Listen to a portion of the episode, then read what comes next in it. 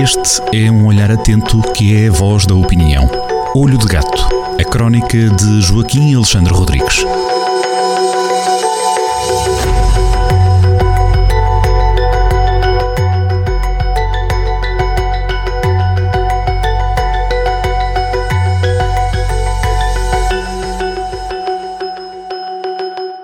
Sejam todos muito bem-vindos a mais uma crónica na Rádio Jornal do Centro, crónica de Olho de Gato, assinada por Joaquim Alexandre Rodrigues. Joaquim, muito bom dia. Hoje falamos de democracias e de petróleo, não é? Petroestados.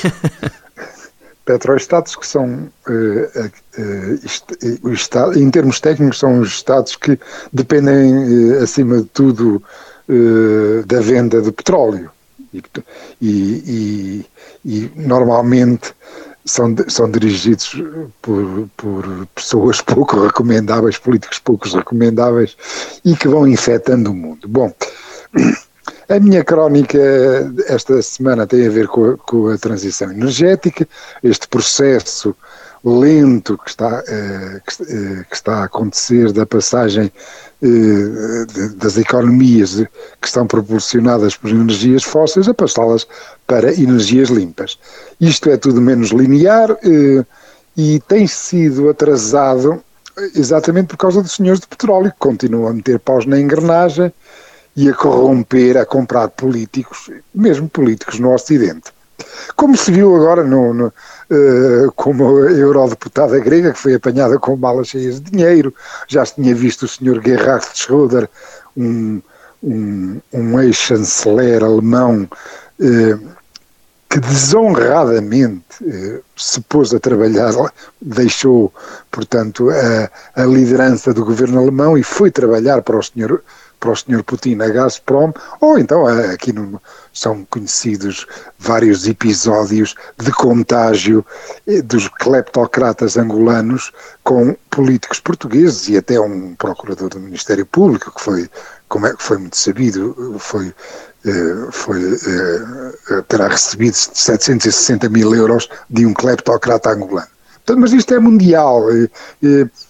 Eh, o, o, que eu, a minha tese fundamental é esta. Este processo da transição energética só não está a acontecer mais célere porque os senhores, os, os donos do petróleo vão comprando decisão política. É claro que no, no Ocidente já não há praticamente nenhum político que, que se declare uh, descaradamente a favor do, do, do, dos combustíveis fósseis. Não há, eh, há sempre exceções. Donald Trump eh, eh, foi uma das, das últimas dos últimos exemplos destes dinossauros. Agora, todos os políticos querem, de uma maneira mais vincada, menos vincada, todos têm uma perante as evidências das alterações climáticas que ainda recentemente vivemos eh, em Portugal, eh, querem eh, que passemos para uma economia mais verde. Isso aí, quanto a isso. E é um dos campeões, um dos pioneiros neste, neste caminho que começou a ser trilhado, que que vai tentar atrasar ou parar com o aquecimento global, com as alterações climáticas, um dos campeões eh, verdes eh, da ecologia é, sem sombra de dúvida, a União Europeia, que se sintonizou com o Tratado de, de Paris e eh, estabeleceu metas muito ambiciosas para a descarbonização, e isso teve logo uma consequência. Pela primeira vez na sua história, a União Europeia passou a ter inimigos declarados. Inimigos cheios de dinheiro que pagam a toupeiras internas. Aliás, vê-se ainda, eh, eh, eh, quer na imprensa, quer, quer nos próprios políticos, ainda não, não eh, um certo desconforto eh, porque não, não estava, eh, a Europa não estava habituada a ter inimigos declarados, como agora tem e, e também com toupeiras internas pagas por estes inimigos declarados. Este desconforto é visível, eh, pronto, mas a, a vida é esta. É assim. É claro que esta transição energética vai ter, eh, vencedores, mas também vai ter gente que vai ser muito prejudicada. Eh, as pessoas, eh, vai haver, vai continuar a haver, os combustíveis vão continuar a ser penalizados pelos impostos e esta penalização tem efeitos assimétricos. Quem prejudica, acima de tudo, quem, eh, quem é mais prejudicado com esta subida dos preços é, evidentemente, é o interior, os pobres, os suburbanos, os rurais, todos os que não têm dinheiro para comprar veículos elétricos, fashion, eh, que aliás até são subsidiados pelos nossos impostos, e, e também todos aqueles que não têm nenhum acesso aos transportes públicos subsidiados.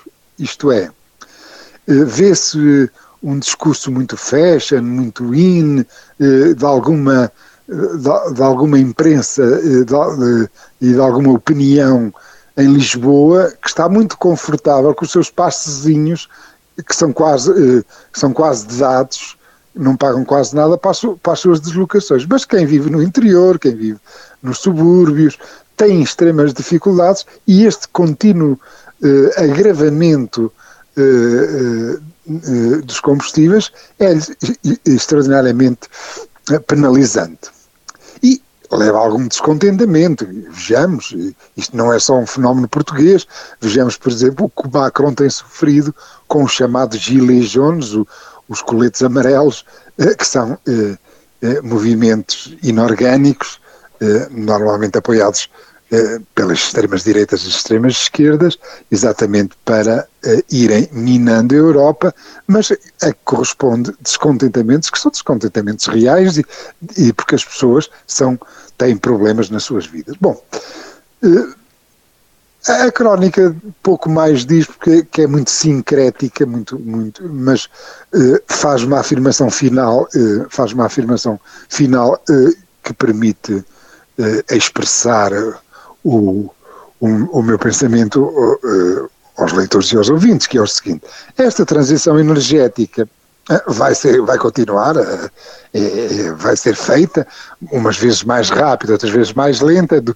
com avanços e com recuos, portanto, de uma forma não linear, mas ela vai continuar. E os avanços, vamos ficá-los a devê-los às ciências e às empresas às soluções tecnológicas que vão sendo criadas. Eh, os recuos, como já foi dito, vamos ficar a devê-los aos petroestados, que vão continuar a corromper as democracias, e também pelas lutas radicais daquilo que se podia chamar os ativistas melancia, que são verdes por fora e vermelhos por dentro, que vão irritando as pessoas. Eh, quando, por exemplo, se plantam no meio das estradas a impedir uh, a circulação, isto irrita as pessoas e faz atrasar este movimento, que é um movimento virtuoso, inevitável, de, da procura de soluções ecológicas e de, de luta contra as alterações climáticas. Joaquim, obrigado e até para a semana. Até para a semana.